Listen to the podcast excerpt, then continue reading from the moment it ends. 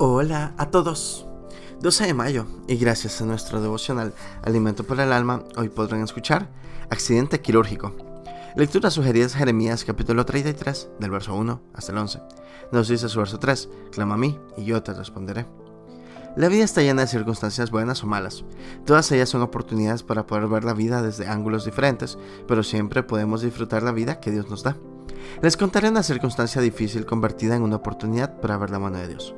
El 31 de agosto de 2017 fui al hospital por un fuerte dolor abdominal. Pensé que una pastilla sería suficiente para regresar a casa.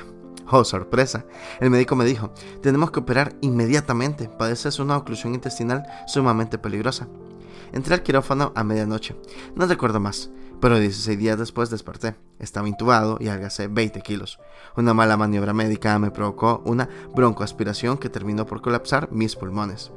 Gracias a Dios y a las oraciones de mi esposa, que es enfermera, de la familia y de muchas personas, me recuperé. Regresé a casa 77 días después.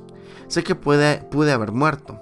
Pasamos días difíciles y tuvimos que dejar pasar fechas importantes como nuestro aniversario de bodas. Dios me sanó y veo la vida distinta. Confortó mi alma con su palabra escrita en Jeremías 33:6.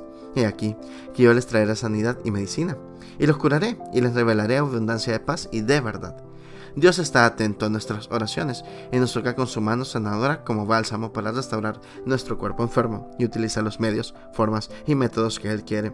Y además, en medio de las circunstancias difíciles, nos llena de su paz que sobrepasa el entendimiento.